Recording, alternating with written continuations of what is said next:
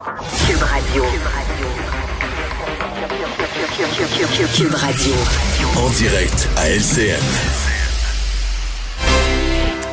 6h30, maintenant le moment d'aller joindre Philippe Vincent Foisy dans les studios de Cube. Bonjour Philippe Vincent. Bonjour Marianne pas mal de nouveautés, disons-le comme ça, dans les directives euh, de gestion euh, euh, de, de, cas, notamment de dépistage avec avec la pandémie au Québec. Parlons tout d'abord de la période d'isolement. Bon, Québec finalement imite d'autres provinces. Ce ne sera plus 10, mais 5, mais il y a pas mal de spécialistes que ça inquiète là. Euh, oui, et je veux dire, il y a pas mal de monde, je présume aussi à la maison, qui ce matin vont nous écouter puis être un peu confus là, dans qui fait quoi, comment, le cinq jours s'applique à qui, à partir de quand? Encore une fois, je suis allé voir ce mm. matin sur le site web du gouvernement, puis on n'a pas modifié les consignes. Donc, si vous tapez isolement COVID Québec, là, on vous recommande encore de vous isoler dix jours. C'est pas clair exactement quand et comment ce cinq jours-là s'applique, je pense, pour beaucoup de monde. Donc, on va essayer de démêler ça rapidement.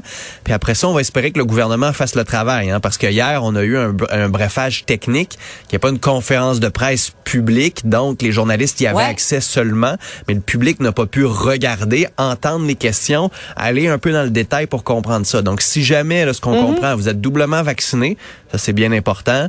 Vous avez un cas avec quelqu'un qui a la COVID, pendant cinq jours, vous devez rester isolé si vous n'avez pas de symptômes. Si jamais il y a des symptômes qui se développent, vous devez être isolé pendant cinq jours à partir du moment où les symptômes se développent et seulement si les symptômes commencent à diminuer, vous n'avez plus de fièvre. Ça, c'est pour les doublement vaccinés. Si vous n'êtes pas vacciné, ça, ça c'est quand on, a la COVID. Exact. Ça, c'est quand on a la COVID. Oui, mais là, ce qui est compliqué, c'est de savoir quand on a la COVID. Les cas contacts aussi. Ouais, ben, c'est ça. Parce que là, savoir quand on a la COVID, ça va être compliqué parce que les tests PCR, qui étaient pas mal la façon précise de savoir comment ça fonctionnait, mais la population générale ne peut plus en faire à partir de maintenant parce qu'on n'a plus assez de réactifs, donc pour bien euh, dépister suffisamment de monde. On pouvait tester 30, 40 000 personnes par jour. Il y avait 60 000 personnes qui allaient se faire tester. Donc on voyait un mm-hmm. certain débalancement, puis on veut s'assurer que ces tests-là soient pour les personnes les plus vulnérables, le personnel de la santé aussi. Alors on dit, ben, n'y allez plus. OK, n'y allez plus, mais là, les tests rapides, il y en a pas beaucoup non plus. on va en recevoir 3 millions. C'est bon à peu près pour 600 000 personnes partout au Québec. Où seront-ils? C'est pas clair non plus. Donc mm. là, encore une fois, on remet le fardeau dans les mains de la population de dire, ben, si vous avez des symptômes, présumez que c'est de la COVID. C'est pas sûr, mais présumer que c'est de la COVID, c'est fort probable. Mais là, les symptômes, Marianne, euh, tu le sais, là, ça peut être le nez qui coule, une petite toux, un peu un mal de gorge, une, tête, ben un mal de tête. Donc, ça va vite, ces symptômes-là. Est-ce qu'on reste isolé cinq jours chaque fois qu'on commence à avoir des petits symptômes de rhume ou de grippe? Là, je pense aux employeurs. Parce n'a pas de test. Ben, il n'y a pas de test. Ben les employeurs font quoi? Le, casse-tête, en ce moment, il est énorme, il est très complexe. C'est normal que ça va prendre quelques jours s'adapter et s'habituer à tout ça. C'est normal qu'à la maison, on soit confus. C'est correct aussi, mais là, le mm. gouvernement, comme je disais hier, a un travail énorme de pédagogie à faire. Il doit commencer à le mm-hmm. faire aujourd'hui et le faire pour les prochains jours. Et ça commence avec de l'information en ligne, clair, facile, accessible et qui répond à la plupart des grandes questions que les gens vont se poser. Faut parler également des garderies parce que là, il y a clairement eu un changement de cap. À un certain moment, il y avait pas d'isolement quand il y avait un contact avec un cas. Euh, et là, on tombe à cinq jours pour les éducatrices, par exemple. Mais s'il y a un cas à la maison, hein, parce qu'on a précisé au, domicile, et 10 pour les enfants parce que, euh, comme tu le disais d'ailleurs hier, pas de masque puis pas de vaccination possible. Ouais. Et là aussi, ça devient un peu compliqué. S'il y a un cas à la garderie, l'éducatrice, est-ce qu'elle doit elle s'isoler? Cinq jours. Est-ce que tous les enfants dans le groupe doivent s'isoler s'il y a des cas à la garderie? C'est pas clair nécessairement encore.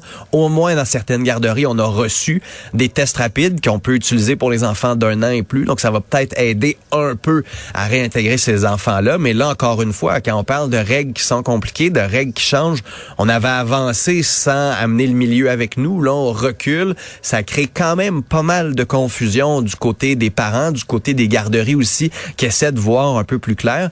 Euh, alors là-dessus aussi, ça va prendre de la communication, ça va prendre de l'explication. Si mon enfant, par exemple, a le nez qui coule, euh, il y a tellement de rhume à la garderie, c'est fort probable que ce soit uniquement ça. Est-ce que c'est bien le cas? Est-ce que je dois l'isoler dix jours parce que j'ai plus de test rapide à la maison ou j'en ai simplement mmh. poursu pour mon enfant? Est-ce que ça veut dire ça? Parce que là, pour les employeurs, si les enfants doivent s'isoler pendant dix jours, ben là aussi, c'est un gros casse-tête pour les, les parents, pour les infirmières, par exemple, pour les médecins, pour les préposés aux bénéficiaires qui qui eux doivent garder cet enfant-là à la maison. Alors sincèrement, là-dessus, on a un autre beau casse-tête.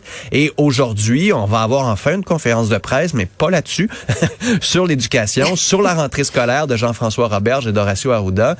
C'était réclamé, hein? C'était ben réclamé. On le voyait sur les réseaux sociaux. Les parents disaient, est-ce qu'on peut avoir, savoir un peu où on s'en va, là? On a besoin d'entendre le ministre Robert. Ben oui. Et, et, et ça devrait, du côté du gouvernement, être la première d'une série de conférences de presse. On devrait avoir le ministre Mathieu Lacombe demain avec Dr Arruda. On devrait avoir le ministre de la Santé aussi pour nous expliquer chacune de ces décisions-là, répondre aux questions. Le ministre du Travail devrait être là, répondre aux questions aussi. Il y en a beaucoup du côté des mm-hmm. syndicats, il y en a du côté des ressources humaines et des employeurs. En ce moment, là, le contexte de la COVID vient complètement de changer. On n'est plus dans ce qu'on faisait avec le Delta, avec les tests, avec le dépistage et autres. On change complètement le contexte. Mm. Puis on espère mm. que les citoyens vont s'adapter par eux-mêmes. Il faut aider les gens à s'adapter. Le gouvernement doit le faire. On a bien hâte de savoir comment la rentrée va se faire. Est-ce qu'on va retarder encore une fois la date? Est-ce qu'on va mettre en place des mesures? Il y a beaucoup, beaucoup de questions dans énormément de domaines. On va suivre ça à 13 heures euh, en ce qui concerne le ministre Roberge. À 11h30 également, euh, le premier ministre Trudeau euh, qui ben ira d'un point de presse. Et il sera là, lui, avec justement ces gens de la santé publique au Canada. Merci beaucoup, Philippe Vincent. Bonne journée, Marianne.